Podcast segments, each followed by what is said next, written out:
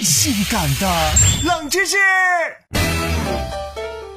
市场上售卖的茶叶琳琅满目，数不胜数。可是你知道吗？红茶、绿茶、乌龙茶其实是同一种茶叶制作而成的，冷门指数三星半。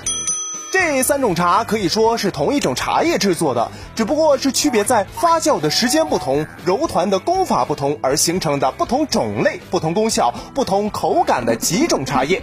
绿茶一般是采摘后无需发酵，但味道非常的清爽。红茶与绿茶的区别就是多了一道发酵工艺，属于全发酵，所以味道十分的醇厚。而乌龙茶则是介于两者之间，属于半发酵茶，所以乌龙茶泡开之后，叶子中间为绿色，边缘则是红色，而且还有一种天然的花香。手上绿茶、红茶、乌龙茶的啊，端起来干一杯。